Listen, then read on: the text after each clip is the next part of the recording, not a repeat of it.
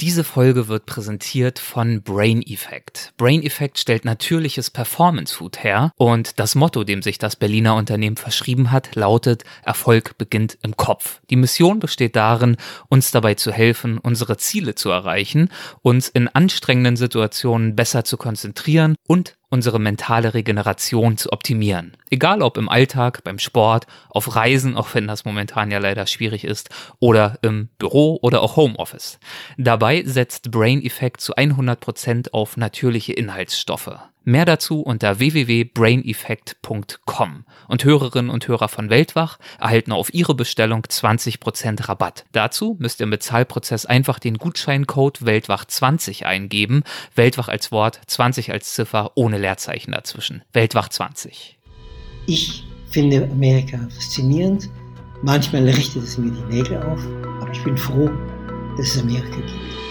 Grenzgänger und leidenschaftliche Weltenwanderer nehmen uns mit auf ihre Streifzüge und bieten Einblicke in ferne Orte und faszinierende Kulturen. Mit offenen Augen ins Abenteuer. Das ist der Weltwach-Podcast mit Erik Lorenz.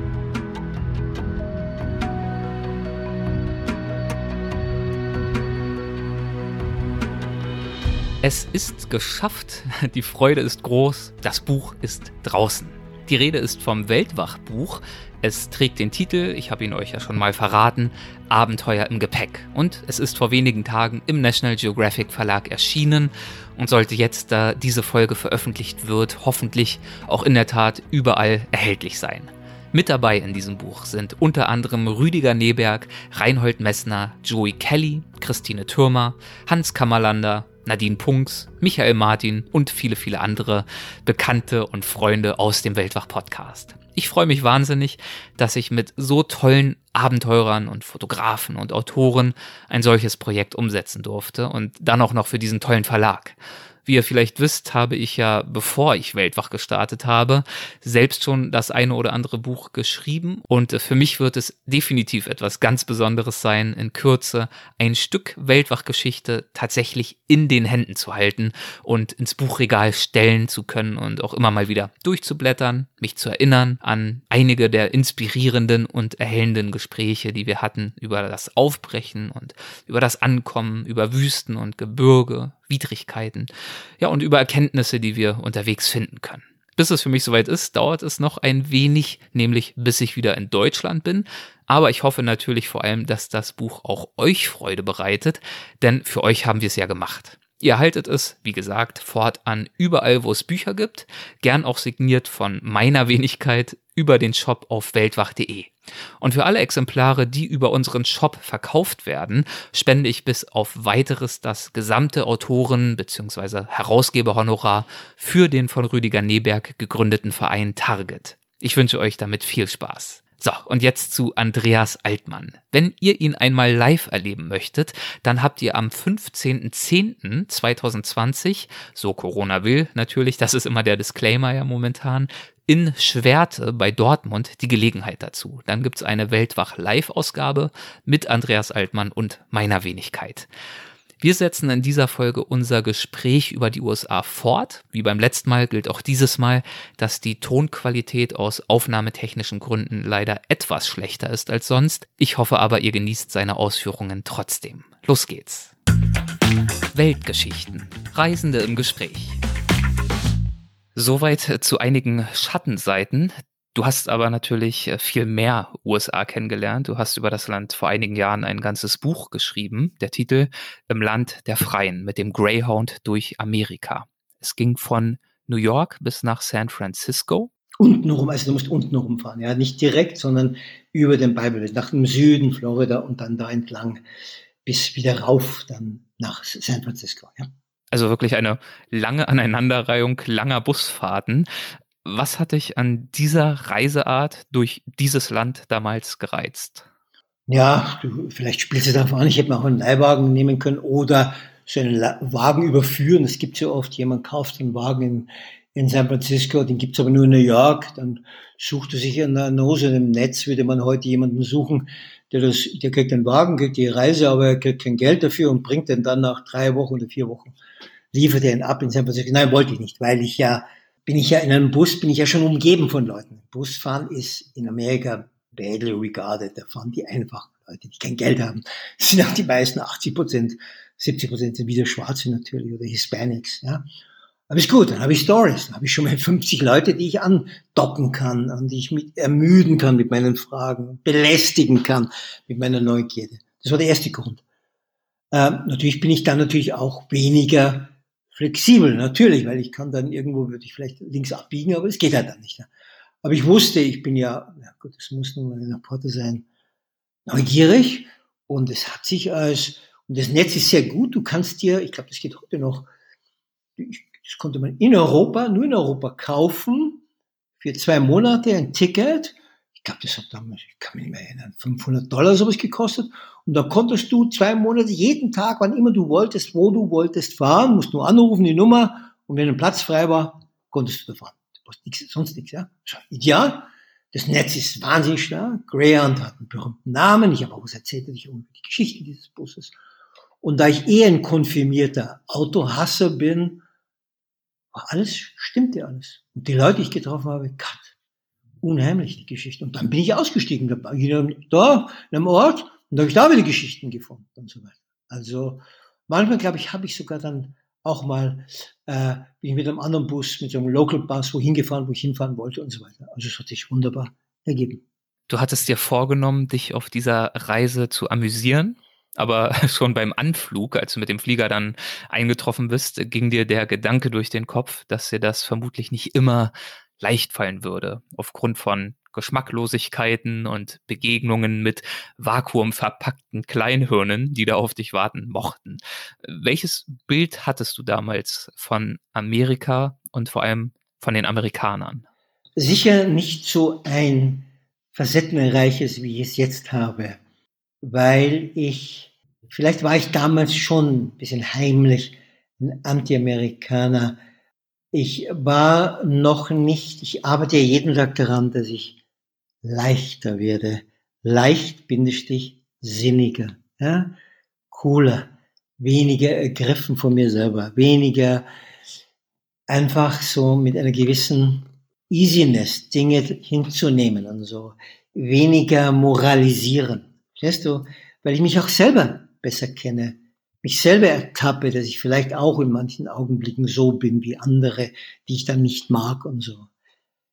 Wut auf andere hat ja selbst oft auf völlig unbewusste Wut auf dich selber zu tun und so weiter. Also deshalb würde ich, aber ich habe damals schon natürlich auch den Witz und die Größe, wenn du willst, und den Reichtum und den schönen Wahnsinn dieses Landes entdeckt. Und ich glaube, in dem Buch, und Leute haben mir auch das geschrieben, gibt's wahnsinnig lustige Szenen einfach, die, ja, ich würde nicht sagen, nicht nur in Amerika so passieren können, aber dort eben passiert sind und die mich aufs Äußerste erheitert haben. Und dann kommt etwas dazu, was ich wahnsinnig mag, und das fehlt uns natürlich in Deutschland, ich verallgemeine natürlich. Diese Leichtigkeit, dass du in einen Laden gehst, How are you doing, young man? Dann kommt der, die will nichts von mir, die will mich nicht heiraten, aber die verbreitet ein freundliches Gefühl. Und dann haben wir, in Frankreich ist es bei Gott nicht besser, so eine, ja, so eine schmallippige, frustrierten oder frustrierten, der, den du jetzt um Gnade bitten musst und um Verzeihung bitten, dass du jetzt in den Laden betrittst und ihn störst und so. Und das ist dieses, diese Leichtigkeit im Umgang, die natürlich wieder auf der anderen Seite zu leicht, äh, wie soll man sagen, zu Oberflächlichkeit führt und äh, nicht tiefer gehen kann. Ist egal. Ich will ja, wie gesagt, niemanden heiraten, wenn ich in den Laden trete. Dann will ich freundlich bedient werden. Ich bin auch jemand, der immer please und immer thank you sagt und have a nice day und so weiter. Also die fünf Minuten, die wir miteinander haben und die wir wahrscheinlich nie wieder miteinander haben, sollen uns gelingen. Und das können die Amerikaner ausgesprochen. Hilfsbereitschaft, die immer wieder geholfen. Und auch ähm, ich habe ja meine Geschichte auch über Route 66 geschrieben, wie ich mit der, der Kawasaki unterwegs war. Und da die Leute dann so, so ja, die da, in der Wildnis da leben, die lassen dich rein. Du zack, setz dich hin, gibt ein Bier, macht ein Bier auf und dann erzählt er. Also das, glaube ich, würde nicht so einfach gehen. Natürlich sieht er, dass ich mein Pumpgun nicht über die Schulter hängen habe und meine Kalaschnikow auch nicht, meine Uzi auch nicht. Also außerdem spürt er ja, dass ich, irgendwie sieht er ja auch, dass ich ein Ausländer bin und so. Also es ging. Und das sehe ich sehr, sehr positiv, sehr erheiternd. Jeder Fremde. Wie heißt dieser schöne Satz? The kindness of strangers. Und gerade wenn man reist, ist man wahnsinnig auf die Freundlichkeit ja, der Fremden angewiesen, weil man ja diese Repère, wie sagt man, diese Punkte nicht hat. Zu Hause, ja, da bin ich da, da bin das Café, da kenne ich den und den und den. Du kennst niemanden. Ich bin nicht weltberühmt. Ah, Altmann, ich habe dein letztes Buch gelesen. Nein, ich bin irgendein Depp, der heute wieder unterwegs ist und so. Weißt du? Und da geht das sehr gut. Natürlich gibt es auch Stinkbacken in Amerika, aber im Großen und Ganzen easy, freundlich, sharing, okay, lustig und so weiter. Ich erinnere mich, wie ich in ein Ding einsteige, ähm, Greyhound, und dann sitzt eine unfassbar dicke Frau. Ich konnte mich nicht neben sie sitzen, weil ich brauchte zwei Plätze. Und dann hatte sie so eine Burger-Tüte und da, heute will ich es vielleicht nicht mehr tun, und da stand drauf, go large. Und ich sage, sage, oh, go large, you did it. Und die hat wahnsinnig gelacht. Das werde ich, heute werde ich einen Shitstorm bekommen. Natürlich, ich werde das größte Arschloch aller Zeiten. Sie gelacht. Das ist gut. You did it. Go large. gut. Also das ist, das ist was unheimlich Gutes in Amerika. Das ist cool. Und möchte ich nicht missen.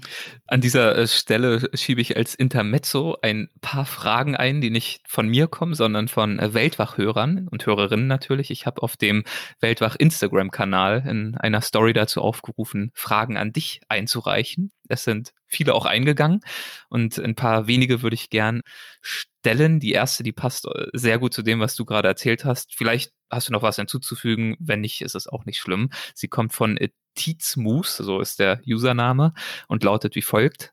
Nach all deinen Erfahrungen mit den unterschiedlichsten Kulturen und Sitten, wo ordnest du die USA ein? Wie meint er das? Ein Ranking oder wie? Ich glaube nicht unbedingt im Ranking auf Platz drei oder fünf, sondern in Bezug auf die Eigenheiten der amerikanischen Sitten. Überhaupt nicht. Das ist halt, das ist Amerika und das ist Thailand. Und so nehme ich halt, versuche ich wie jeder einigermaßen vernunftbegabte Reisende, sehe ich die Dinge, wenn ich wach bin, hellwach in den besten Augenblicken. Nein, ich kann das nicht. Ich kann ja auch nicht, es wäre genauso, wie vergleiche ich jetzt Deutschland mit, nein, Deutschland ist Deutschland. Deutschland hat seine Seiten, seine guten hellen, seine weniger hellen, seine dunklen, seine ganz dunklen. Und das bleibt dann. Das ist das Big Thing America.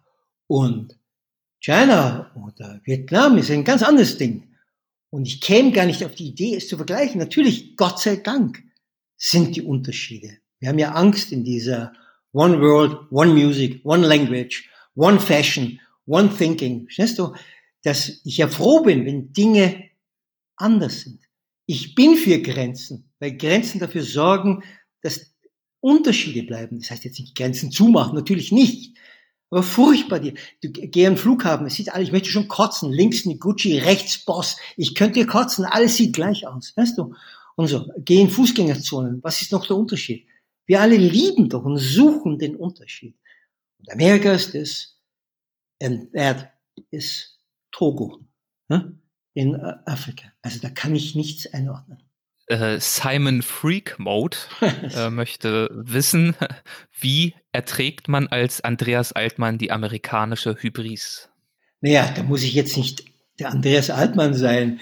Also wenn man einigermaßen im Reinen ist mit sich selber und jetzt nicht selber zerfressen ist von Selbstzweifel und Selbsthass und, und so weiter, dann äh, hat man ja eine gewisse freundliche, easygoing Leichtigkeit und eine gewisse, ich soll mal sagen, Souveränität. Die ist jetzt nicht sofort, wenn jemand was sagt, dann bin ich nicht sofort zerstört. Ich habe gestern gehört, Peter Handke, seinen Bericht gelesen über seinen Lektor, der jetzt gestorben ist bei Surkamp, und der sagte, eine Änderung eines Kommas bei Handke war ein Angriff auf seine Gesamtexistenz. Verstehst du? Also, nein, ich sage mir, ja, Amis, ja, wenn du denkst, du bist, der, bist du halt der Größte. Mach doch nichts. Wenn ich aber jetzt ein kleines Würstchen bin und zerfressen von Selbstzweifeln und mich selber von morgens bis abends überhaupt nicht mag und so, dann fühle ich das als Angriff. Nein, ich versuche zu atmen und zu kichern. Und so ist es dann. Ja. Aber ich liebe, ich ziehe da nicht die politisch korrekt. Wie könnt ihr so sein? Was bildet ihr euch ein? Ja, macht ein, macht ein Auto. Das Leben geht. Wie sagt der Frank Zappa? Fuck you. Wie geht's weiter? Genau. Vorletzte Frage äh, von Instagram. MJ Ikes, ich kann es nicht besser aussprechen, äh, fragt, müssen wir uns sorgen, dass es in den USA einen Bürgerkrieg geben könnte, ausgehend von den Rechten? Das glaube ich nicht. Ich glaube, genauso wie Deutschland, hat Amerika sehr starke demokratische Strukturen bei allen Ausrutschern. Gehen jetzt nicht mehr zurück zu Trump und so weiter.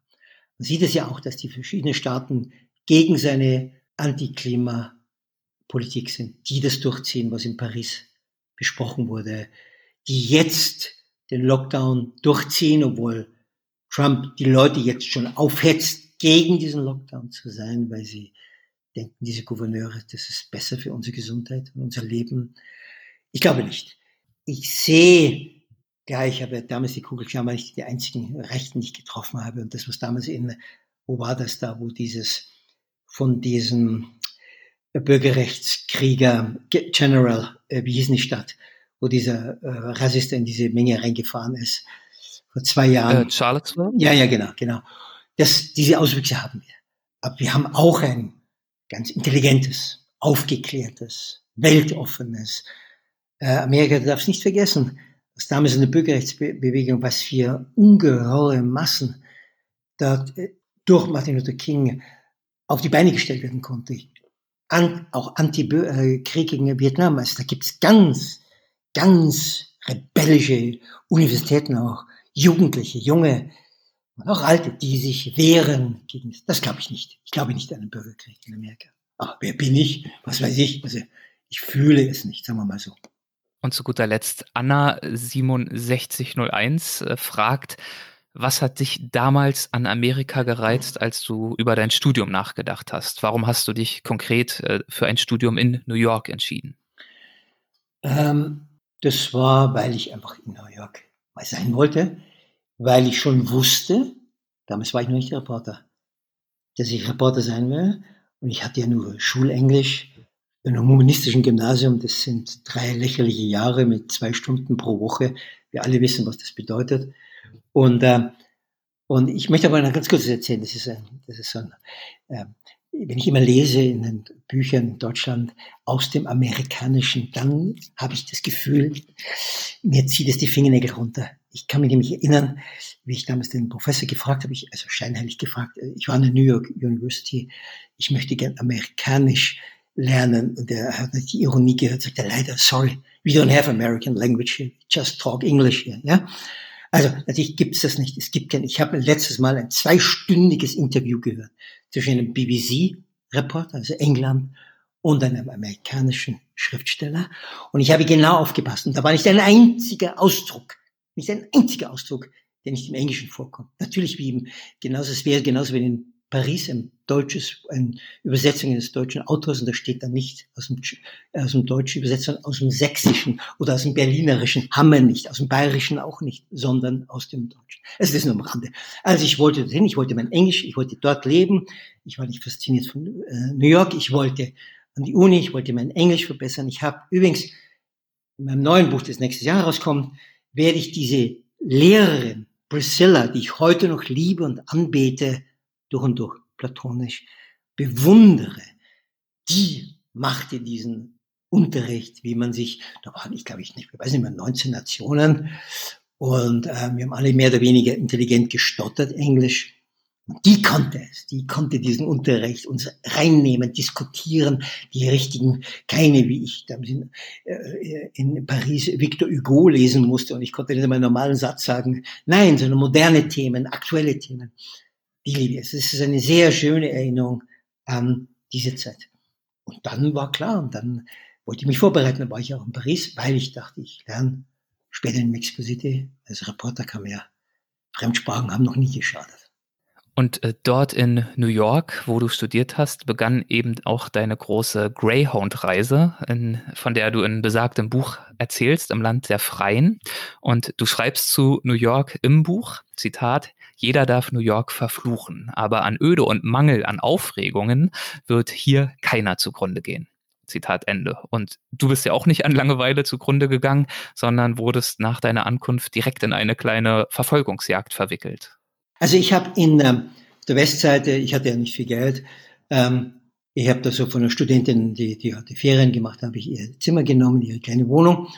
Und ich glaube, 137. Straße. Also schon ziemlich weit, oder 111. Dann gleich kommt Harlem. Und da sehe ich, ich gehe ganz brav, so ein bisschen schon früher Abend, so 6 Uhr, eine Cash Machine, äh, reise ich halb bewusst jumpt der, die Frau holt das Geld aus der Maschine raus, er packt es und äh, rennt los. Die Frau fliegt sich um, dann äh, setzt sich hinterher, catch the thief, catch the thief, he got the money.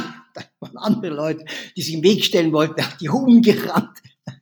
Und äh, dann kam schon die Polizei, und da war so eine Seitenstraße und war verschwunden in der Seitenstraße. Und dann erinnere ich noch, das war diese Seitenstraße, wo ich am Vortag war, Paper Shop, wo man so, vielleicht kennen das Leute, wenn sie auch nicht dort waren, so in Bildern, wo man so runtergeht, so eine, heute würde man so eine Hausmeisterwohnung, ja, wo man die Stufen runterführen, ja. Und da wusste ich, da, da war der Laden. Und da dachte ich nur, ja, vielleicht kann er sich da, sich da verstecken. Und aber reingeschaut, runtergeschaut in das Dunkle, war nichts. Aber er hat einen Fehler gemacht. Er hat sich bewegt. Und dann äh, habe ich die Bullen und dann haben sie ihn festgenommen. Also hinterher muss ich sagen, fand ich mich übereifrig, ja, weil, ja, ich weiß nicht, ich, also ich würde es heute nicht mehr machen. Es war ja kein Vermögen, erst da. Nicht, nicht hinterherrennen oder ihn nicht bei der Polizei anschwärzen? Ja, also vielleicht hinterherrennen, aber wenn ich ihn dann entdeckt hätte, würde ich nicht sagen, ja. Ja, es ist nicht richtig. Das ist die Frau, ich nehme das an, dass sie ehrlich verdientes Geld ist. Und, aber es kam mir irgendwie, also, er war ein, ein Habe nichts, äh, hat er nichts gehabt. Ja, und so. Also, auf jeden Fall, es war der Fehler, es war sein, er hat sich ein winzig, es war so Gegenlichter unten und er hat sich bewegt und dann sah ich ihn. Na gut, er wird jetzt dafür nicht 50 Jahre plus bekommen, sondern hat, ja, gut. Die nächste Station war Washington. Hier hast du äh, gutes Timing bewiesen, denn die Promise Keepers waren eingezogen und zwar gleich eine ganze Million von ihnen. Äh, wer sind die Promise Keepers? Ja, ja, die, ja, diese sauberen Männer, ja, die dann, wie sie auch so Gruppen gibt, äh, das ist ja wieder das Faszinierende, wo dann so Anti-Masturbation Groups finden. Sie helfen sich gegenseitig, weil der Heiland das nicht mag, dass sie nicht masturbieren. Und sie rufen sich dann gegenseitig an, bitte don't do it, don't masturbate, please. Think of Jesus und so weiter. Das ist natürlich großartig und so. Also natürlich gibt es auf der einen Seite die Hass und dann gibt es halt diese, ja, schrecklich. Der Mensch ist nun mal, hat nun mal seine Seiten und die sind auch gut die jetzt nicht andere sehen müssen, wer sie ja andere nichts Böses tun. Die sind eigentlich schon gefährlich, weil ja Reinlichkeit und äh, immer anständig sein eher zu einem Extrem führen kann, weil du dich ja dauernd unterdrücken musst. Und ich finde, dass man seine kleinen dunklen Seiten ruhig döschenweise ausleben sollen, solange sie nicht anderen Menschen schaden und so weiter. Ich bin dann eher skeptisch. Es muss ja nicht gleich so enden. Aber ich denke, dass so eine, ich habe es ja selber im Katholizismus erlebt, dieser Hass auf Sexualität, dieser Hass auf den Körper und so, der kann ja umkippen, dass du selber dann diesen Hass entwickelst und dann andere hast, die anders sind, freier sind. Deshalb bin ich gegen all das, gegen all das. Aber sie sind als, als Erkenntnis wieder, dass es das gibt, diesen Wahnsinn, diesen Irrsinn.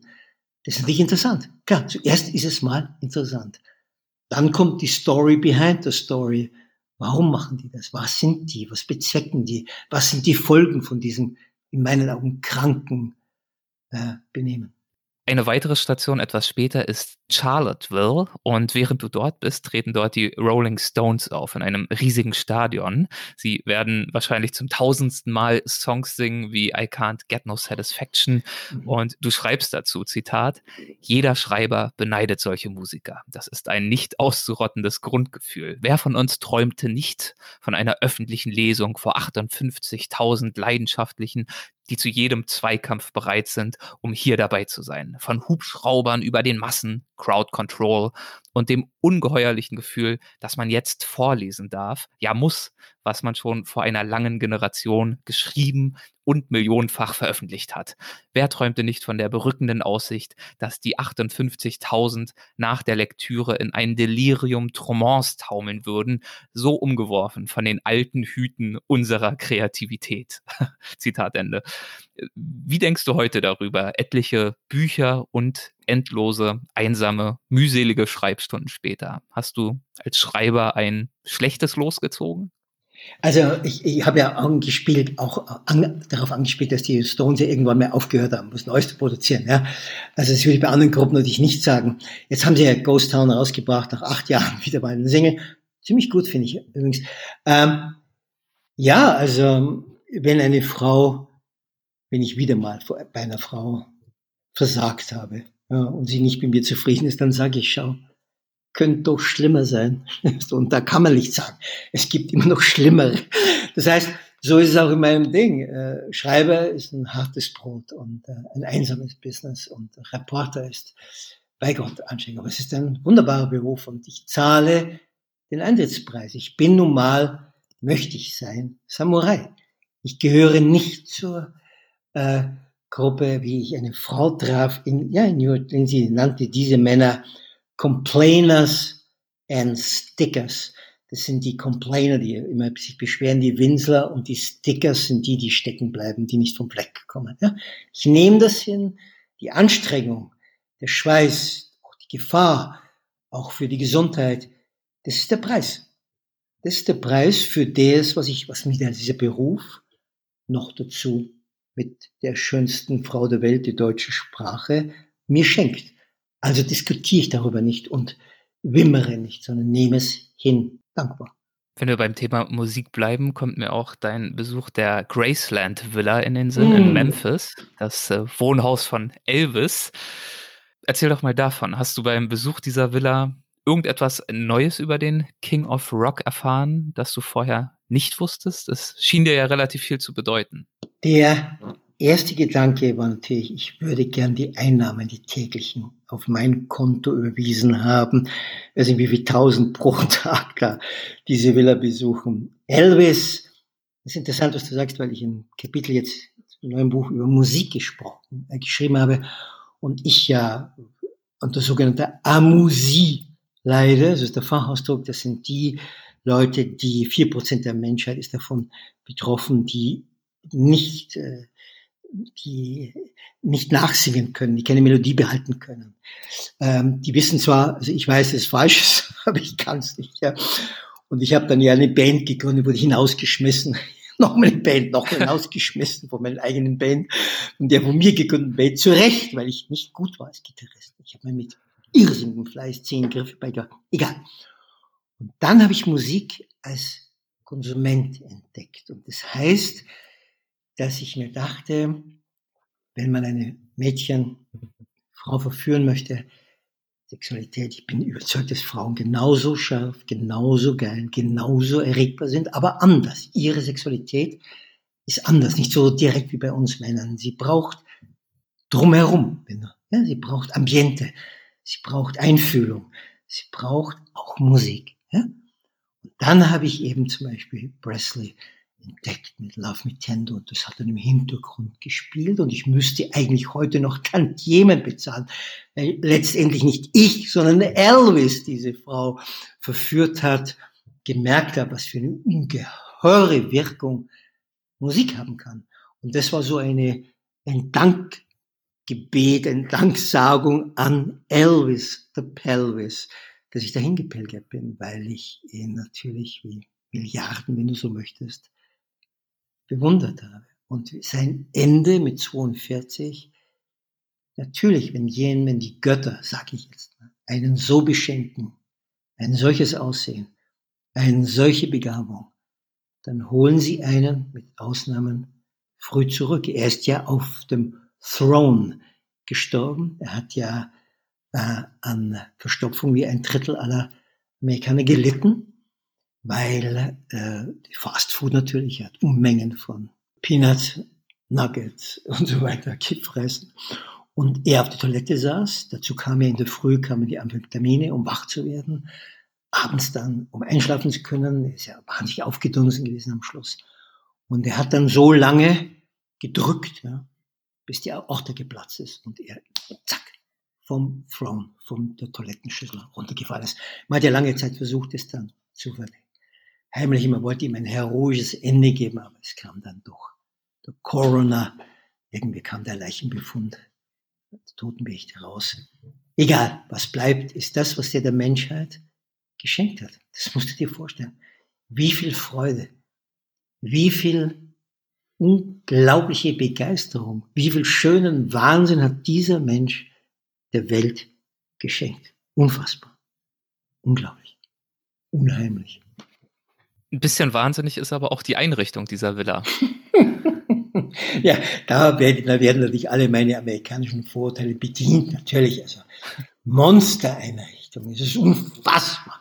Es gab natürlich in jedem Raum gab es natürlich einen Fernseher und da waren auch diese, der Memphis 12, glaube ich, hießen es, waren seine Freunde. Und ich, es kamen ja nicht jeden Tag, es kamen nicht äh, Barrels of Money rein, es kamen, was ich, Truckloads of Money. Der hat ja unfassbar viel verdient und hat unfassbar ausgegeben. Dann kamen auch seine ganzen Freeloaders, die ganzen Freunde.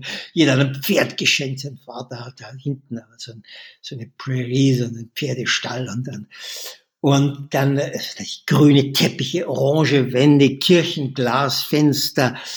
Unten was ist ein Studio, wo vor allem Folkmusik aufgenommen hat, mit so, äh, mit so Stühlen, muss ich vorstellen, die so, so eine Lehne hatten aus Geweih. Also es ist unfassbar. Aber das liebe ich natürlich, weil es ja nicht normal war. Normal interessiert überhaupt keinen normaler schlechter Geschmack in irgendeiner Marzahn-Wohnung. Äh, Nein, sondern sie war schon so grauenhaft, dass es natürlich erregend lustig war. Und nein, bis zu seinem Ende. Und dann habe ich am Schluss, wie ich gegangen bin, war schon finster, war dann zu.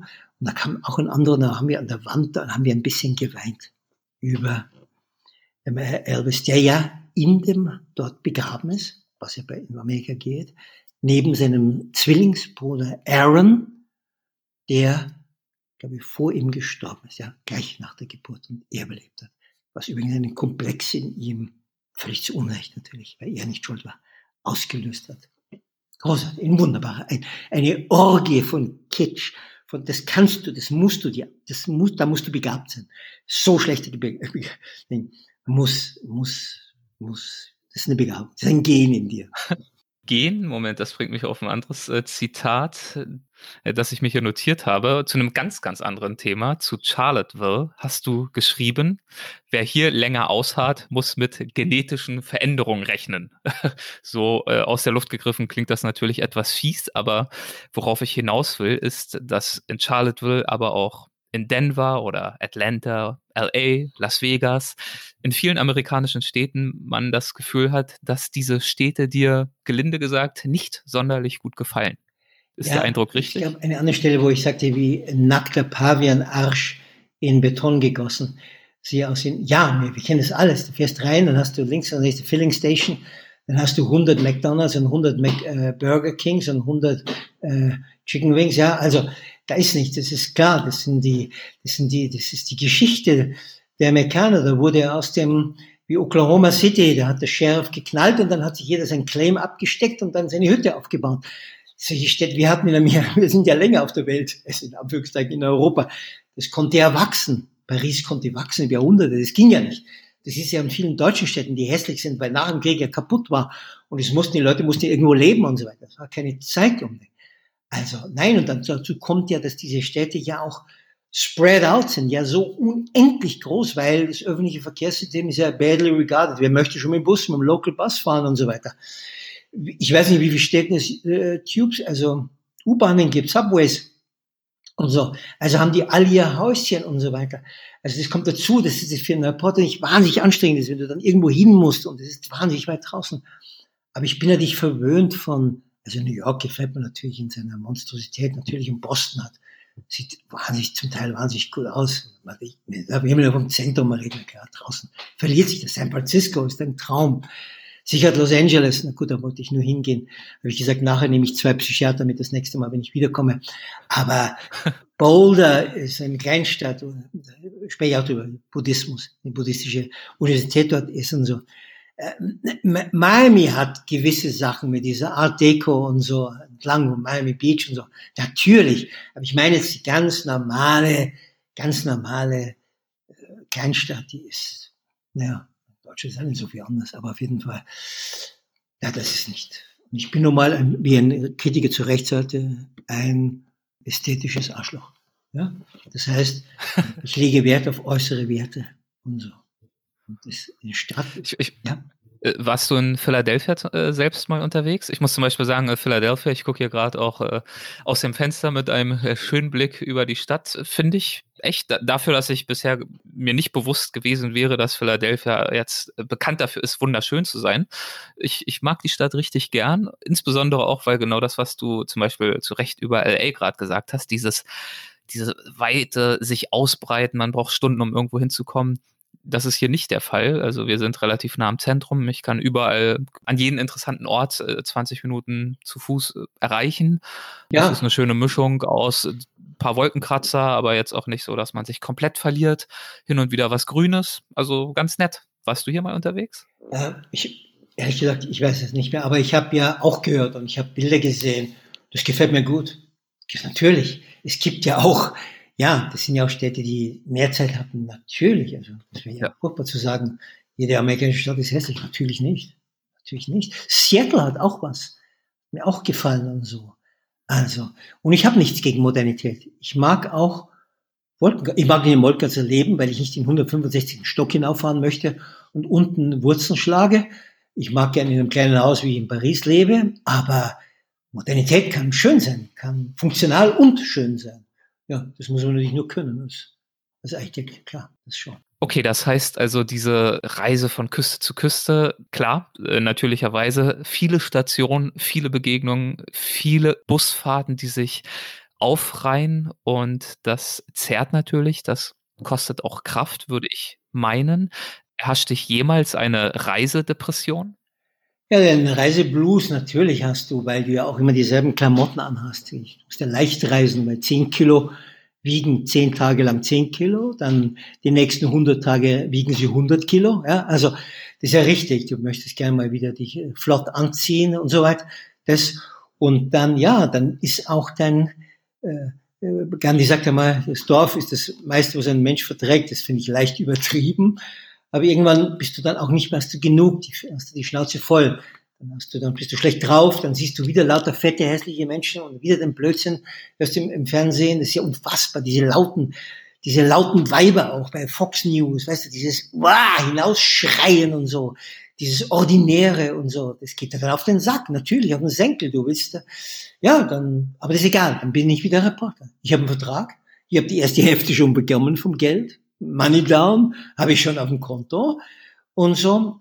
Das gehört dann dazu. Und wenn du klug bist und wenn du das kannst, das schreibe, dann schreib darüber. Aber nicht jammerlich, sondern was es in dir auslöst. Und dann merkst du, dass du verbittert wirst. Das darfst du aber nicht, ja, weil das ist deine Schuld und nicht die der Schuld der anderen und so weiter. Aber das bin ich natürlich auf jeder Reise. Irgendwann kommen Tage, wo du dich ranzig fühlst, ja.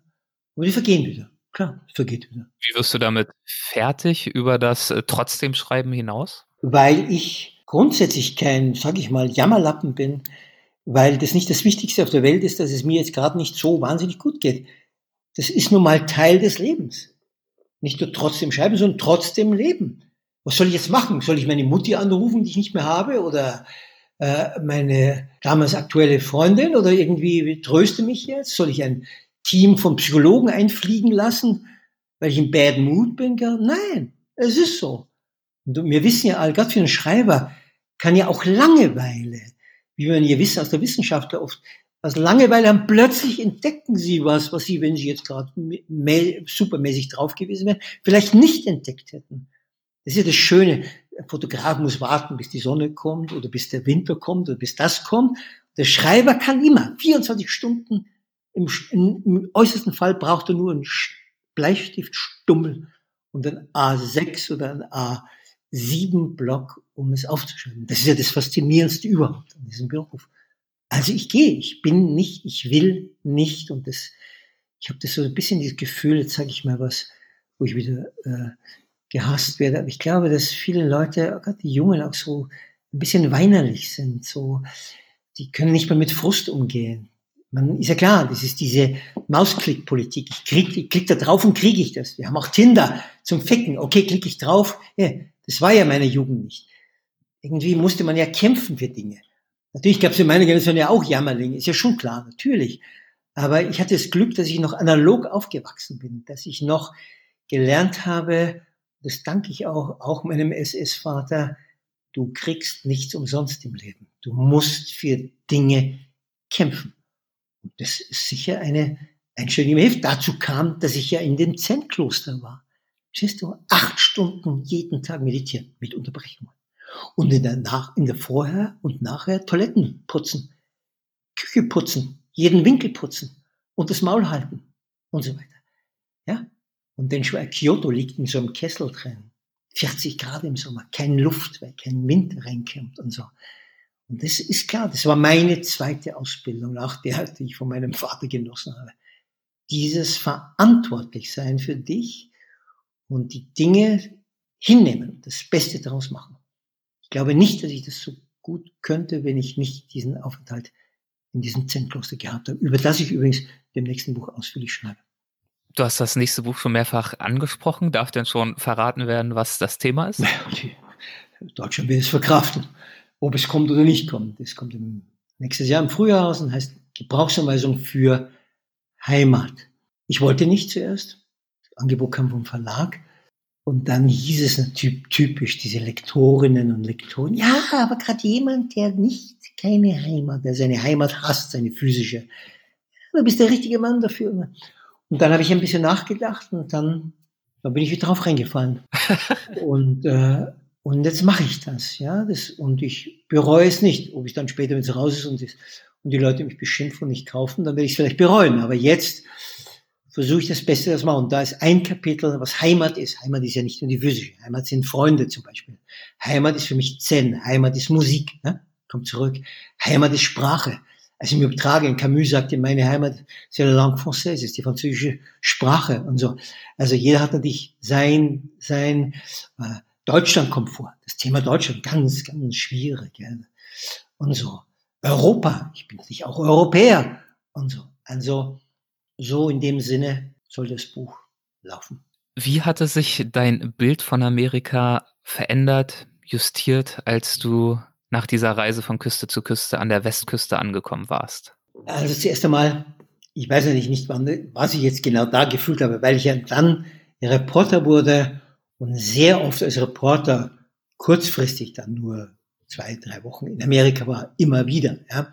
Und so, wie immer, dass ich erst, das erste Gefühl war Dankbarkeit, weil ich unheimlich viel erlebt habe, weil ich das Gefühl hatte, ich führe jeden Tag sehr streng Tagebuch und übersetze und übertrage es dann in der Früh oder am Abend dann in den Laptop, dass ich, dass ich am Leben bin, dass ich gesund bin, dass ich, ja, dass ich das erleben durfte. Das ist, ja, das ist das Erste. Und äh, ich bin, ich bilde mir ein, kein verbitterter Mensch zu sein. Also ich stecke dann auch die schwierigen Phasen, die ich hatte, auch den Frauen haben den Baby Blues, ich, ich habe als Reporter den Reiseblues, ja, oder die schlechten Tage, die Arschfotzentage, die, die Regentage, du hast nichts zum Zudecken, du kommst tropfnass in der Bude an, nachdem du am Vorabend schon Tropfen ankam. Klar, du hast ein paar Schuhe dann und so weiter. Und dann in klammen, nassen Klamotten wieder raus aus dem Regen. Aber das ist alles der Deal. Der Deal ist, wie sagte, ich kenne den zusammen, Eisenhower, wenn du die Hitze nicht aushältst, dann geh nicht in die Küche. Und so soll das sein. Dann such einen anderen Beruf. Das ist dann. Also ich bin nicht, ich nehme es. ich nehme es dankbar hin und schreibe das Buch. Das Buch war übrigens ein ziemlicher Erfolg, sehr gut verkauft. Wurde natürlich wieder beschimpft, unheimlich, was ich für ein Arsch bin. Keine Ahnung habe wieder über von Amerika und so weiter. Aber gut, derlei äh, Rückmeldungen kommen ja, ja, ja des Öfteren. Das ist äh, Teil des Deals, nicht wahr? Natürlich, klar. Wie denkst du denn heute über das Land? Ist es ein krankes Land? Ist es der Kapitalismus im Endstadium? Ist es ein schönes Land oder irgendwas anderes? Naja, man müsste, man muss ein paar amerikanische Intellektuelle hören und die sehen das schwärzer als ich ihr Land. Ich glaube, das ist ein Land mit über 300 Millionen Einwohnern, natürlich auch unglaublich gesund in Anführungszeichen natürlich. Also weltoffene Kräfte hat und so schön ist es immer noch. Das ist ja ganz klar. New Yorks ähm, New Mexico ist mein Lieblingsstate. Also ich mag ja die Wüste und das Offene. Ich glaube, dass sich die Dinge wieder zum Besseren ändern, wenn äh, Trump weg ist. Das hat nun mal, das ist ein Ausrutscher, jedes Land, verstehst du? Und äh, ich bin tief überzeugt, ich glaube nicht an Bürger, ich glaube, das hat schon was. Dieses Land hat schon Kraft auch. Dieser wir haben gesehen, was äh, Lehman Brothers, Lehman Brothers passiert ist, 2009, 2008. Dann hieß es, ja, ja, nie wieder Wall Street so geil, so abzocken, Prime, Subprime Market und so weiter. Leute was verkaufen, was sie nicht zurückzahlen können. Das heißt, wir kaufen es dann zurück und verkaufen die Bude natürlich mit Riesengewinn. Aber wenn Mexikaner irgendwas verkaufen, muss sie wissen, sie können niemals die Mortgage, die, die, die, das Ding bezahlen, die Raten. Und dann hört man natürlich schon wieder, geht's ja, das ist natürlich drin. Im Menschen ist diese Gier drin. Wie ein Wall Street Mann, der sagt, ich habe, natürlich habe ich genug Geld. Hunderte von Millionen. Aber es ist das Spiel. Ich will sehen, ob ich noch äh, smarter bin als andere, immer noch und mehr Geld verdiene. Klar.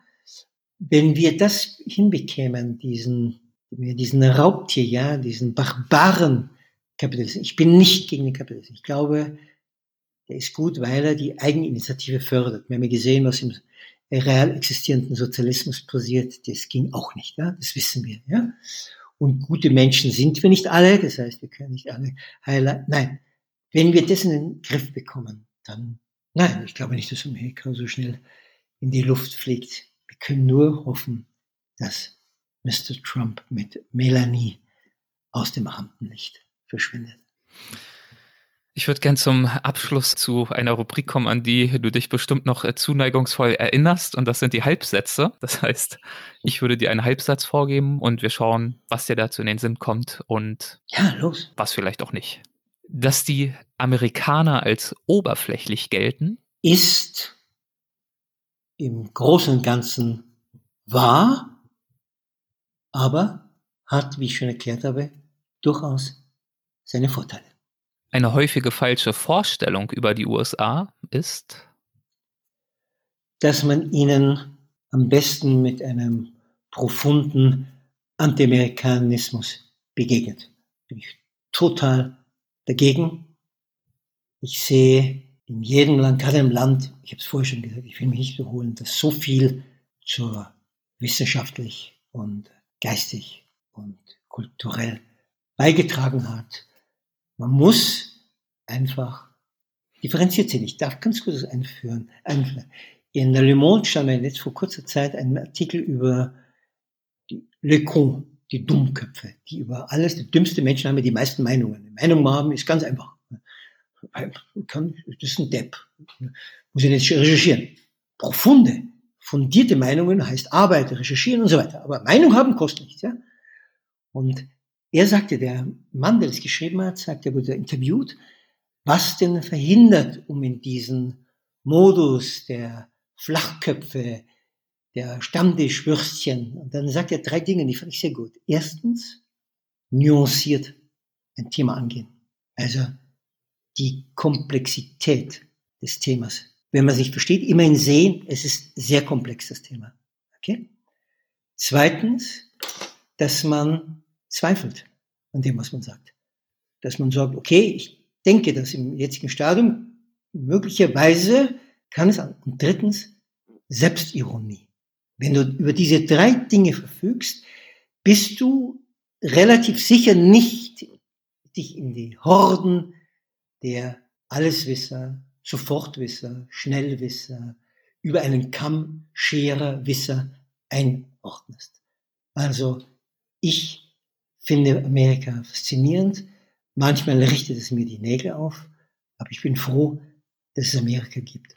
Über Religion habe ich in den USA gelernt. Dass sie zur Verdummung der Menschheit beiträgt, grandios beiträgt, aber ich natürlich diese Leute beobachtet habe und sehe, dass Leute, die ja ein Scheißleben haben, die krank sind oder kein Geld haben, in Armut sind, dass es ihnen diese Illusion, dass da oben einer ist, der ihnen dann, okay, helfen würde, sollte. Und wenn nicht in diesem Leben, dann werden sie eben belohnt im sogenannten Nachleben. Diesen Leuten hilft. Wenn ich darüber nachdenke, was mache ich, wenn ich ihnen den Glauben, ich könnte ihnen, angenommen, ich könnte, was ich natürlich nicht kann, ihnen den Glauben wegnehmen. Was könnte ich ihnen anbieten? Sie wären dann noch unglücklicher. Also, solange Religion nicht barbarisch ist und wie sie ja Jahrhunderte war, ob nun, ich hätte so eine beiden Monotheismen, Islam und Christentum, wenn sie also persönlich ist und wenn er an die heilige Jungfrau Maria denkt, ist es mir völlig egal, es ist sein freies Recht, es zu tun. Und da er ja auch ein, meistens ein einfacher Mensch ist, weiß ich nicht, ob ihn Sprüche von Epikur und Wittgenstein und Platon über die Runden helfen, sondern einfach die Illusion, den wird ihm helfen. Es gibt diese schöne Zeile aus Leonard Cohen Song, A million candles burning for help that never came. Ja? Millionen, Milliarden Kerzen haben gebrannt, um Hilfe zu bitten, die niemals kam. Diese Illusion, das Schöne, was der liebe Gott hat, ist ja, er muss ja nie beweisen. Man kann ja kann immer sagen, ja, das ist Menschenschuld und so weiter. Also, es ist sehr differenziert. Religion, antireligiös bin ich, wenn sie Schaden anrichtet, mental und physisch. Wenn es für sich jemand nimmt, um über sein Leben, das nicht so gelaufen ist, hat sicher andere Vorstellungen gehabt in seiner Jugend. Oder sie hatte andere Vorstellungen in ihrer Jugend, dass ihm das dann hilft. Natürlich. Man soll es glauben. Wenn er dann tot ist, merkt er es ja nicht mehr, dass er beschissen wurde. Ist egal, dann ist er tot, ja. Okay. Eine Begegnung in den USA auf meiner Reise mit dem Greyhound, die mir viel bedeutet, war? Ähm, wie ich in Big Sur war, dieser Küstenstreifen zwischen äh, San Francisco und San Diego. Und ich gewusst, dass dort 17 Jahre lang da in diesen Bergen drin Henry Miller gelebt hat. Und ähm, ich bin dann rauf, habe die Leute gefragt, also jetzt wieder die Dummheit, die Uhr. Henry Miller, who is this? What? A shoemaker? Here, no, we don't have a shoemaker called Henry Miller. Also keiner wusste, wer Henry Miller ist und es war nicht 100 Jahre nach seinem Tod, sondern ein paar Jahre nach seinem Tod. Ja. Und ich finde dieses Haus und seine Tochter Valentine lebt noch da. Und der Hund, ich bin an Ding und springt sofort an das Tor, gell? Ist eine Riesendocke, wahrscheinlich größer als ich, ja. Aber ich, das Tor war da, ich war ja noch geschützt, ja, und ich dachte, okay, ich läute weiter. Und dann kommt sie, Valentine, raus aus dem Haus. Der Sohn Toni war nicht da. Der hat woanders gelebt. Er hatte zwei Kinder. Ähm, und ähm, drei. Und ähm, dann kommt sie raus und sagt, ja, der Hund ist da, damit diese ganzen lästigen Besucher wie Sie gleich verjagt werden. Aber Sie haben? Okay, ich gebe Ihnen fünf Minuten. Okay? Und dann hat sie die Tür aufgebaut, der Hund hat sich dann sofort auf irgendeinen Befehl von ihr beruhigt. Und dann durfte ich mich in sein Arbeitszimmer begegnen und auf seine Couch sitzen. Das war's. In this very moment I was enlightened. Just in this very moment. Es war großartig. Es war hinreißend. Auf Henry Millers Couch saß ich. Super. Es war eine von den vielen Bewegungen, die hat mich schon sehr berührt. Er ist äh, sicherlich einer der Schriftsteller, die dich am meisten beeinflusst oder dir zumindest ja am meisten geholfen haben, dich am meisten bereichert haben, wie es dazu genau gekommen ist, dass du auf ihn gestoßen bist. Danach würde ich dich gern bei unserem nächsten Gespräch fragen, unter anderem, das ist ja auch schon terminiert, dazu komme ich gleich noch. Eine andere Begegnung in den USA, die ich dich vielleicht bitten würde, auch noch ganz kurz anzusprechen, weil ich sie sehr schön beschrieben fand im Buch, ist die mit Samuel Beast in Bouldern. Erinnerst du dich spontan noch an ihn? Naja, also ich bin sicher, dass es ein Künstlername war. Also ich, ich, sah, ich muss sagen, Boulder ist eine sehr hübsche Kleinstadt, wahnsinnig intellektuell. Dort gibt es auch die einzige staatlich anerkannte buddhistische Universität. Dort war Jack Kerouac, dort war äh, Allen, Gin, äh, Ginsberg und so weiter. Dort also tolle, toller Ort. Und dort saß er in der Fußgängerzone, waren auch damals schon sehr klimabewusst und so Fußgänger, also autofreie Zone und so weiter. Und da saß er, ja, so ein, ja, wie man sich so einen, so einen richtigen Kerl halt vorstellt, gewisses Alter schon, ich glaube, ich war so um die 60 und hinter ihm ist, haben wir die Rocky Mountains, also Colorado ist ein wahnsinnig schöner Staat und so. Und er verkauft so seine handgebundenen Gedichtlein, ja. Und wenn man dann Zeit hat, dann, dann schaut er einen so richtig in die Augen. Das ist ja psychologisch sehr gut. Und wenn man jemanden ganz ruhig in die Augen schaut, ist das das Irritierendste, was du einem anderen antun kannst. Nicht böse anschauen, dann weiß der andere Bescheid und so. Nein, du schaust ihn ganz ruhig in die Augen. Ja? Und diejenigen ja, die es wagt, zurückzuschauen. Und ich habe es gewagt. Äh, mit dem, also da geht's dann los und dann wird also geredet, dann zeigt er mir seine Tuschzeichnungen und also er verkauft so seine, seine, seine, seine Gedichtlein. Ich habe damit umgesetzt, ich liebe das Gedicht, ist ja klar. Und ich habe immer das Gefühl, wenn jemand so wahnsinnig viel Eros und Liebe schreibt, dass dann vielleicht das schon die schönen Tage des Eros und der Liebe schon vorbei sind und jetzt die Liebestage eben virtuell stattfinden als Schriftsteller, um sich vielleicht darüber zu trösten, denn ich bin tief überzeugt, der, die liebt, schreibt keine Liebesgedichte, sondern die, die keine Liebe haben, die schreiben sie, um über diesen Verlust hinwegzukommen. Auf jeden Fall ich lese dann so ein paar Stellen mit, kommen natürlich Kisses vor und die Windbrise äh, zieht über die Liebenden hinweg und die Lippen kommen vor, an die man sich mit Ewigkeit erinnert und so weiter. Ähm, dann frage ich ihn natürlich aus, weil ich merke natürlich, das ist ja Begabung eines Reporters und die muss er haben. Ein Banker riecht Geld, eine Prostituierte riecht Kunden und ein Reporter riecht Stories. Und wenn einer im Lotus sitzt, da sitzt und Gedichte schreibt, dann, im, dann hat er natürlich ein anderes Leben dahin, hinter sich als wie ein deutscher AOK-Beamter. Also er war, er hatte Mutter erzählt, dass sie an ihr Leben für, an die Wand gefahren hat, weil sie den Prince Charming, also den Mr. Best, gesucht hat und der nie kam, da möchte ich ganz kurz einflicken, in Australien ähm, gab es irgendwo in einem, so in einem Shop drin, gab es so einen Museumsshop und da gab es so Postkarten. Ich kaufe nie was. Aber da waren Postkarten, das war wunderbar. Und da sah man auf einer Bank ein Skelett und darüber Frauenkleider und drunter stand Waiting for Mr. Dream. Das fand ich wahnsinnig gut. Das Frauen, ich sage, darf ich allen Frauen zurufen, den Traummann haben wir nicht, haben wir Männer, die mehr oder weniger bewusst leben. Sucht euch den, der bewusster lebt als der andere, dann habt ihr vielleicht Glück. Ja? Okay, das am Rande. Also er wird dann, äh, fängt an, er muss ja was machen, mit einem Druckgewerbe, das gefällt ihm aber nicht. Und dann, aber dann doch, doch, dann wird er, wird der Vertreter, also das Anklopfen, also ganz hart, das sind ganz Hardcore-Jobs sind das, ja. Du klopfst an, du weißt, jeder, jeder, fast, fast jeder sagt nein oder haut dir die Tür gleich zu und so weiter. Und er lernt jetzt, äh, er hat dann auch mit der Enzyklopädie, Enzyklopädie Britannica, das berühmte, das es heute noch in Druck äh, in, äh, virtuell gibt, rumgerannt, verloren, er hat sich getan. Und dann lernt er einen äh, Typen kennen, der berühmt war als Vertreter und mit dem geht er und dann von dem lernt er. Und der sagt ihm, du musst Schuldgefühle erzeugen. Die Leute sagen natürlich, kann ich mir nicht leisten. Dann musst du ansetzen, du musst die Schraube, was Religion ja auch macht. Schuldgefühl, das gesündigt, also musst du das tun und so, damit der Heiland dich in den Himmel lässt und so. Schuldgefühle sind ganz, ganz wichtig, um Menschen zu manipulieren. Das macht man im alltäglichen Leben, jeder macht das, ja, und so weiter. Und der sagt ihm, okay, und dann kommt jetzt diese Geschichte, das war also seine Triumphgeschichte. Er geht wohin, er klopft an mit dem, er hat es gelernt von diesen anderen Schuldgefühlen, er hat es geübt und so weiter. Und er geht hin, wo da steht, über dem Haus da, wo er hingeht, Jesus saves, also Jesus rettet.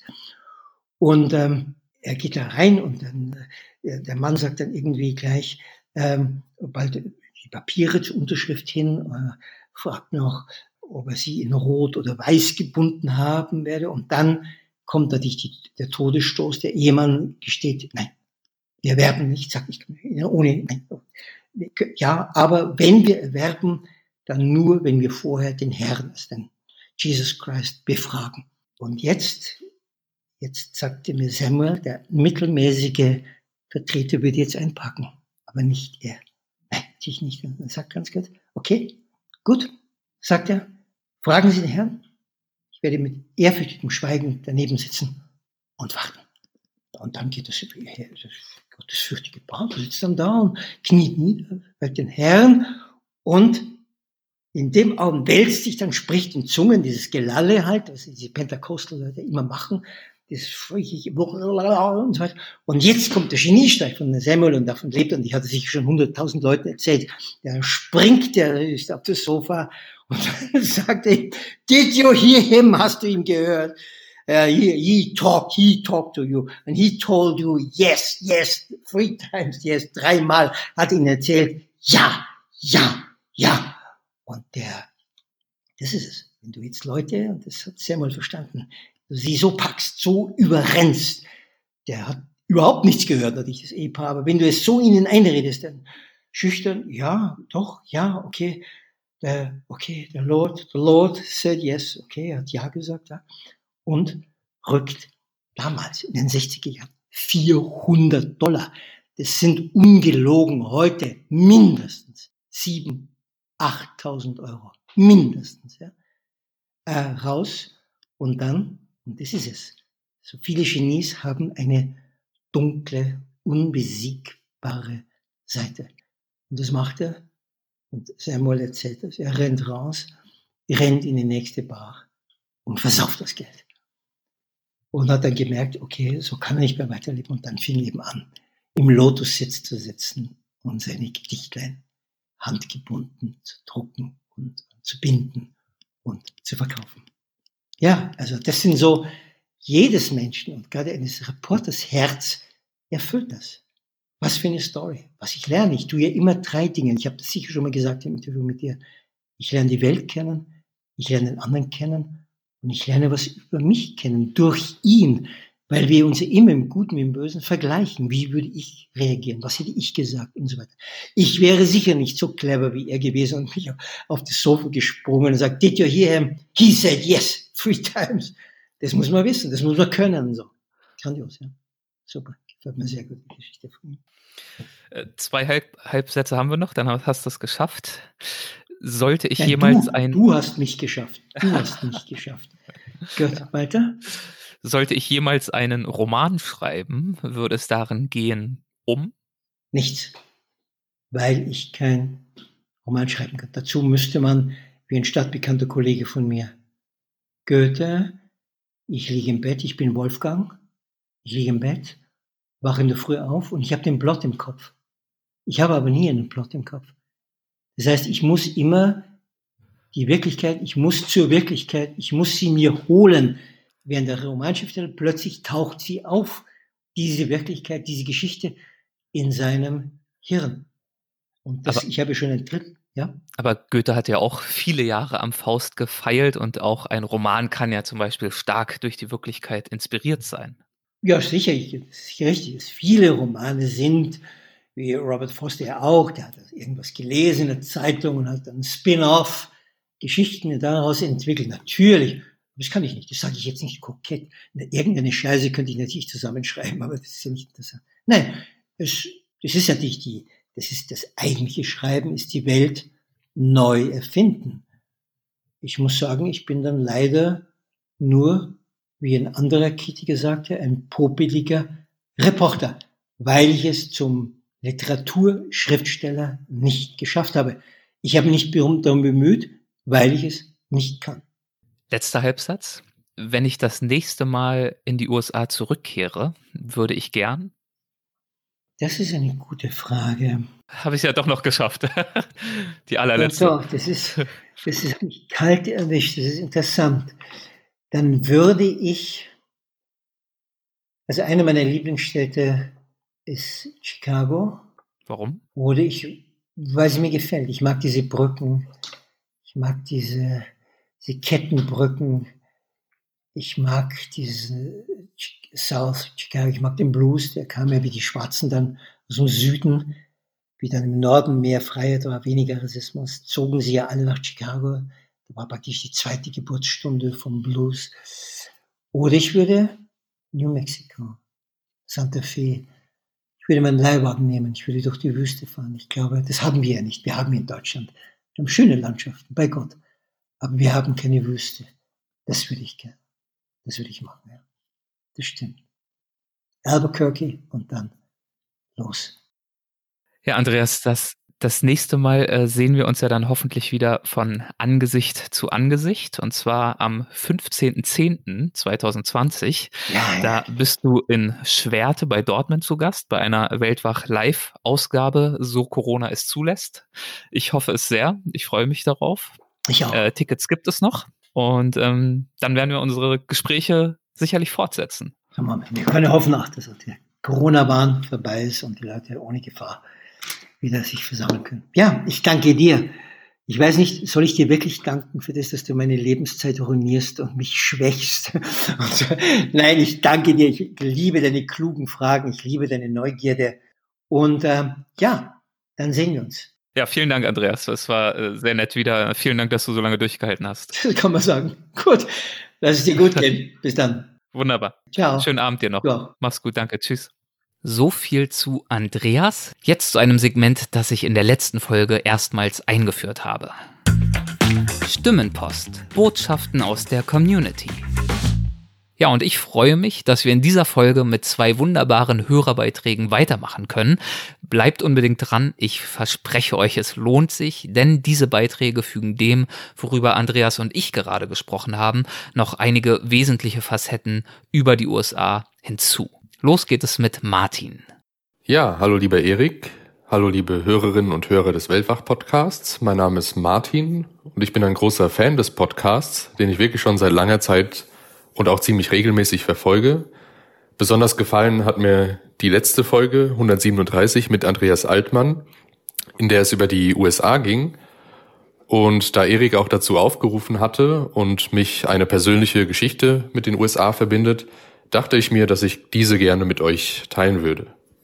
Aktuell befinde ich mich hier in Illinois, einem Bundesstaat im mittleren Westen der USA, wohin es mich beruflich verschlagen hat für insgesamt zwei Jahre und hätte man mir das vor ein paar Jahren erzählt, hätte ich das wahrscheinlich nicht so leicht geglaubt, weil die USA eigentlich nie so weit oben auf meiner Liste standen. Also auf der Liste der Länder, die ich gerne mal bereisen würde oder wo ich mir sogar vorstellen kann, mal zu arbeiten. Denn ich hatte sicherlich meine eigenen Vorurteile über dieses Land, die man zum Beispiel aus den Nachrichten mitbekommt. Und es hat mich einfach eher an andere Orte der Welt gezogen, vor allem zum Beispiel in Asien. Dann aber hatte sich 2017 meine erste Reise in die USA ergeben mit ein paar Freunden, als wir in den westlichen Teil der USA gereist sind und dort für einige Wochen einen Roadtrip gemacht haben.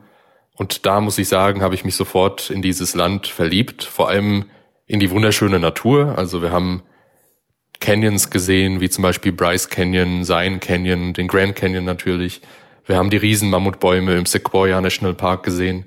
Wir hatten eine Begegnung mit einem Braunbären. Wir haben Geysire im Yellowstone Park gesehen. Und das hat mich wirklich begeistert. Was mir damals aber schon ziemlich früh aufgefallen ist und heutzutage natürlich immer wieder stärker bewusst wird, sind einfach die extremen Widersprüche in diesem Land. Und darum ging es ja schon in der Weltwachfolge mit Andreas Altmann. Und das stellt man wirklich unweigerlich fest, wenn man sich hier in dem, in dem Land befindet. Vor allem, wenn man mit Menschen interagiert, Menschen sind teilweise ungebildet, konservativ, extrem naiv.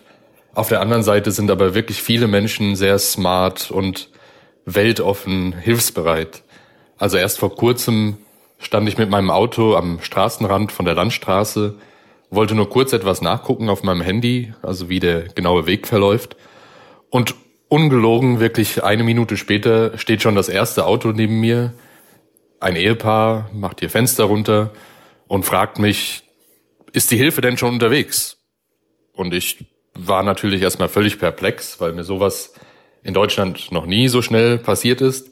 Und das ist auch keine Einzelsituation. Also das passiert ja wirklich durchaus öfter, dass man wirklich einfach von Leuten angesprochen wird oder dass Leute ihre Hilfsbereitschaft äh, zeigen. Und das ist wirklich etwas, was, äh, was ich hier sehr zu schätzen weiß in den USA.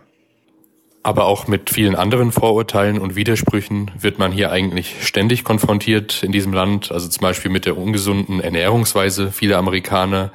Also Fast Food, was die Leute wirklich sehr dick werden lässt tatsächlich. Aber auf der anderen Seite gibt es viele sehr durchtrainierte und extrem sportliche Menschen. Das muss man auch sagen. Dann natürlich zum Beispiel den großen Unterschied zwischen arm und reich, der hier wirklich enorm auffällt, vor allem in großen Städten. Es gab ja früher mal den sogenannten amerikanischen Traum, den es wahrscheinlich jetzt in dieser Form nicht mehr gibt, dass man quasi mit harter Arbeit vieles oder alles erreichen kann und sich äh, hocharbeiten kann. Wobei ich trotzdem manchmal den Eindruck habe, dass äh, viele Leute das noch verfolgen. Also zum Beispiel war ich letztens in einem Apple Store gewesen, hier in der, in der lokalen Mall.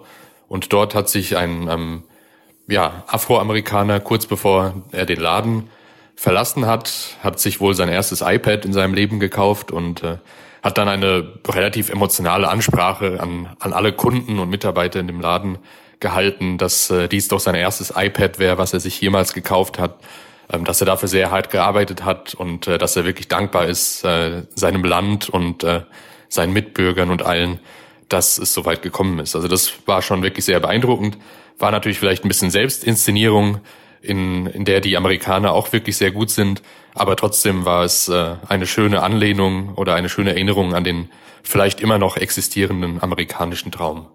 Ein weiteres spannendes Thema, was natürlich auch erstmal sehr befremdlich für uns Nicht-Amerikaner wirkt, sind Waffen und Waffengesetze in den USA, wo man sich jetzt so recht die Frage stellen kann, gut, warum sind jetzt zum Beispiel Kinderüberraschungseier oder also Schokoeier mit Spielzeugen drinnen nicht erlaubt in diesem Land, weil ja dadurch vielleicht Kinder daran ersticken könnten oder eben sterben könnten, aber Waffen auf der anderen Seite überhaupt kein Problem darstellen und quasi jeder Amerikaner eine Waffe bei sich tragen kann.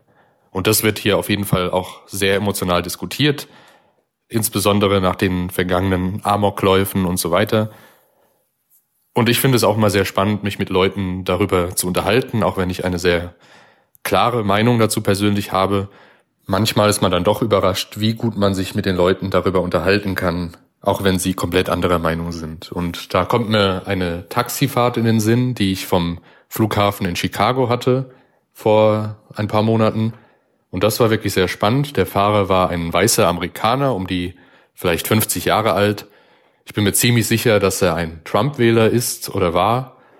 Und nach dem typisch amerikanischen Smalltalk, den es hier ja auch immer gibt, ähm, wurde es dann etwas konkreter und wir haben uns über Waffen unterhalten und er hat mich gefragt, wie wir uns denn in Deutschland überhaupt selbst verteidigen können, wenn wir ja gar keine Schusswaffen bei uns tragen können.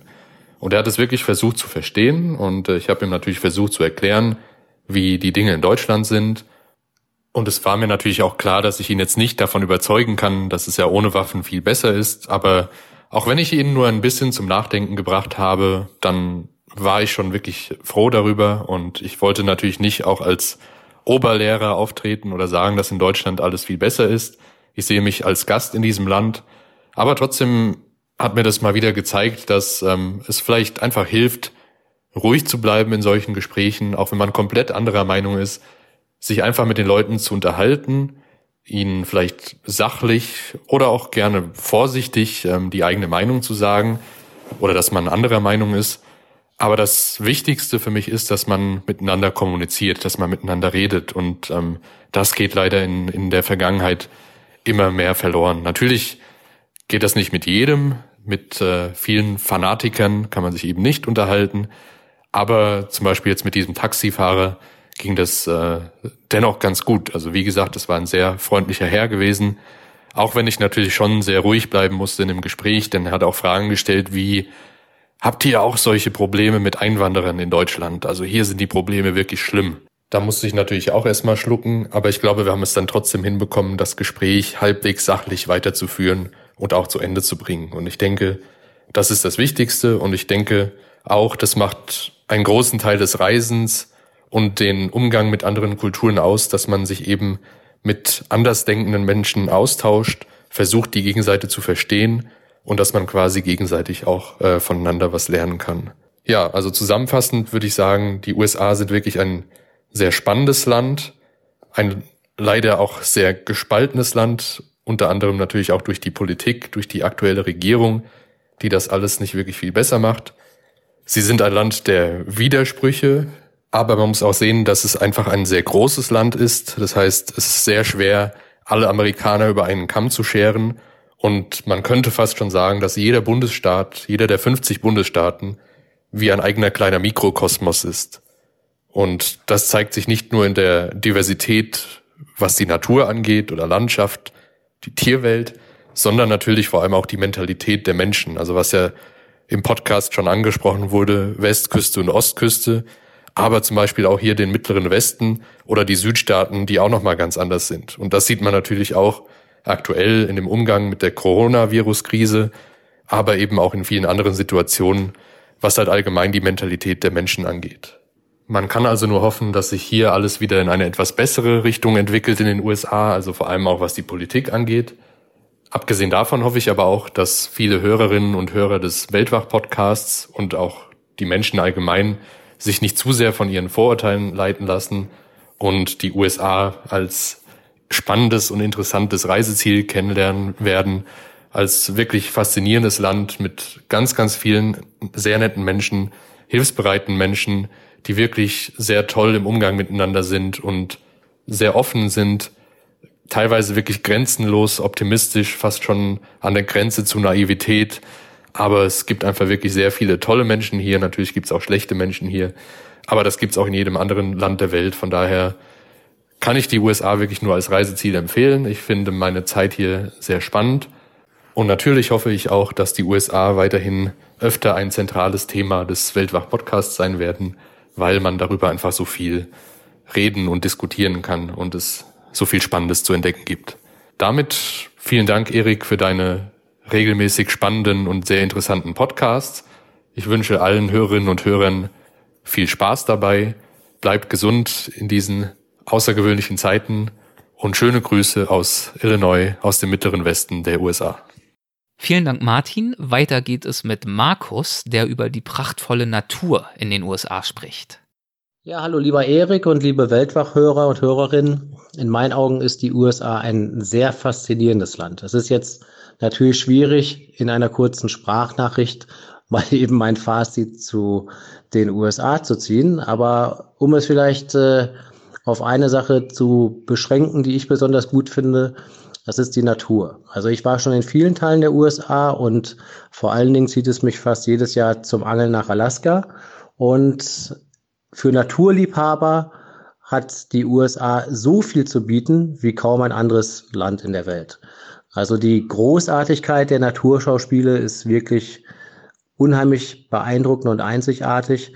Man muss sich jetzt mal den Grand Canyon mal vorstellen als Beispiel jetzt was wahrscheinlich viele kennen, aber auch zum Beispiel die Weite und Wildnis Alaskas ist unbeschreiblich. Und diese Geballtheit an, an Naturschauspielen, Landschaftszonen, verschiedene Landschaftszonen ist in den USA in meinen Augen wirklich einzigartig auf dieser Welt. Und man ertappt sich, oder ich ertappe mich oft dabei, wenn ich in anderen Ländern unterwegs bin, dass ich dann doch die Sachen dort mit gesehenen Sachen in den USA vergleiche und dann immer schnell so denke, ja, es war auch schön hier und faszinierend, aber ein bisschen faszinierender war es doch zum Beispiel im Nationalpark XY in den USA.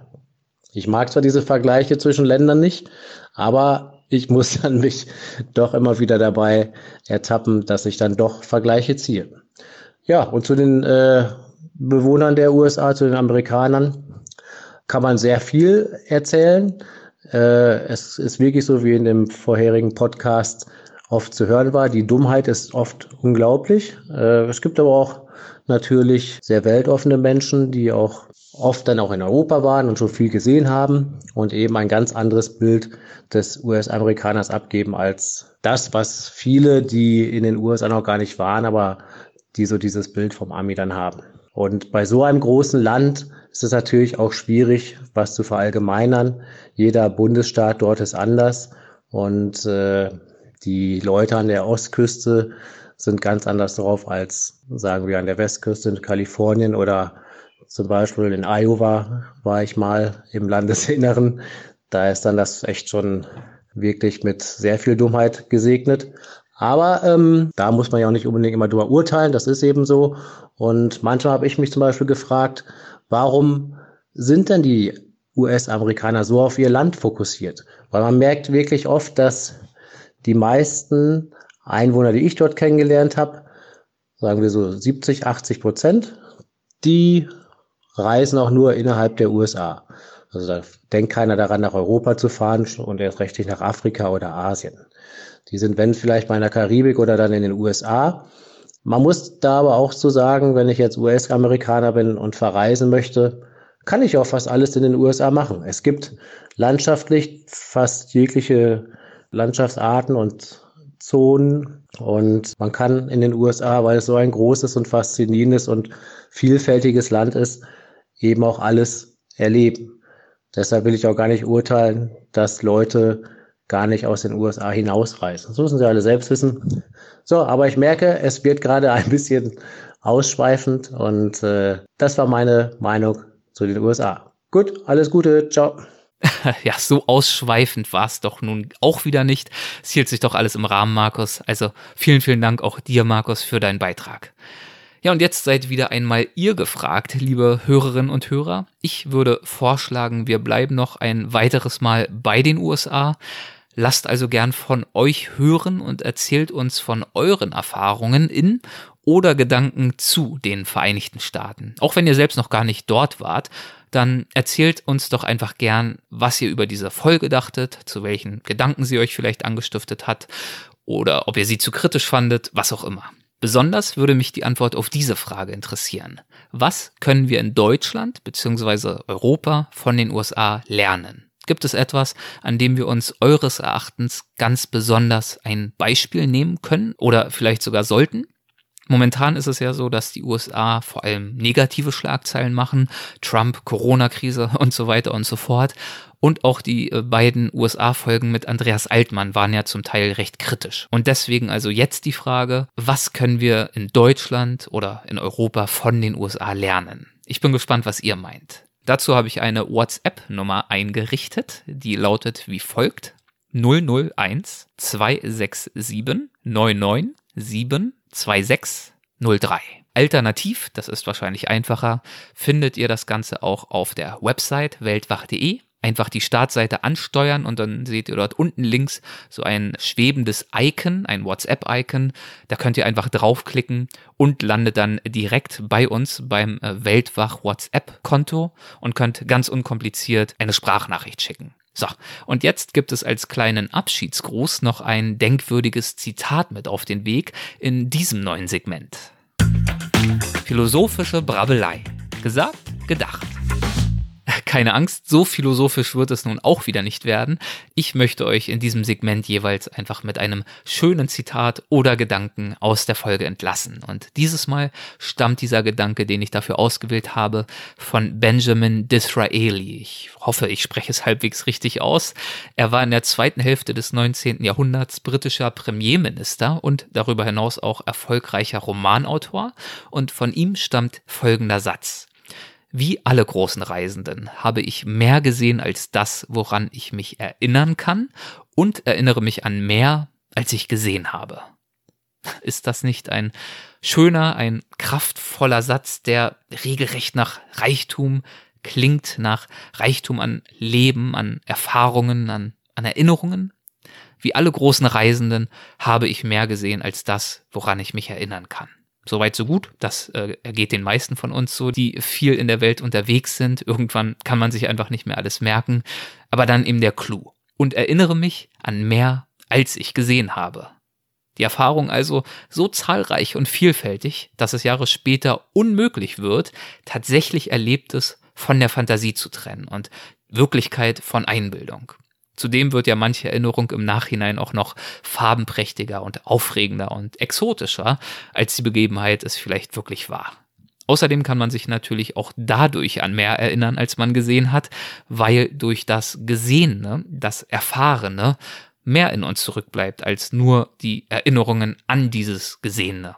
Nein, was wir sehen und erleben, das, das schafft Assoziation, das schenkt uns Erkenntnisse, lässt uns vielleicht ein Gefühl für die Orte und die Menschen entwickeln, für die Klänge dieses Ortes, den wir da besucht haben, sein Licht, ein Geräusch, vielleicht sein Geschmack, der da in der Luft lag, ja und vielleicht auch für die Schattenseiten oder für die Herausforderungen, mit denen die Menschen zu ringen haben, die dort leben. Also klar, das, was wir unterwegs sehen, ist nur die Spitze des Eisberges dessen, was in uns verbleibt. Und wenn wir die Möglichkeit haben, viel unterwegs zu sein, viel zu sehen, dann mag es uns ganz ähnlich wie Benjamin Disraeli ergehen. Ein letztes Mal. Wie alle großen Reisenden habe ich mehr gesehen als das, woran ich mich erinnern kann und erinnere mich an mehr, als ich gesehen habe. Das war's für dieses Mal. Vielen Dank fürs Zuhören euch. Zum Abschied möchte ich noch herzlich Carola M., Barbara E., Nina S., und Olivia M. neu im Supporters Club begrüßen. Herzlich willkommen euch. Vielen Dank für eure Unterstützung. Falls ihr es noch nicht mitbekommen habt, das gleiche gilt natürlich auch für die anderen Mitglieder im Supporters Club. Es ist wieder eine neue Episode erschienen von Weltwach Plus. Zu Gast ist einmal mehr die Ameisenbärenforscherin, Tropenökologin und mittlerweile gute Freundin Lydia Möcklinghoff. Bis zum nächsten Mal, euer Erik.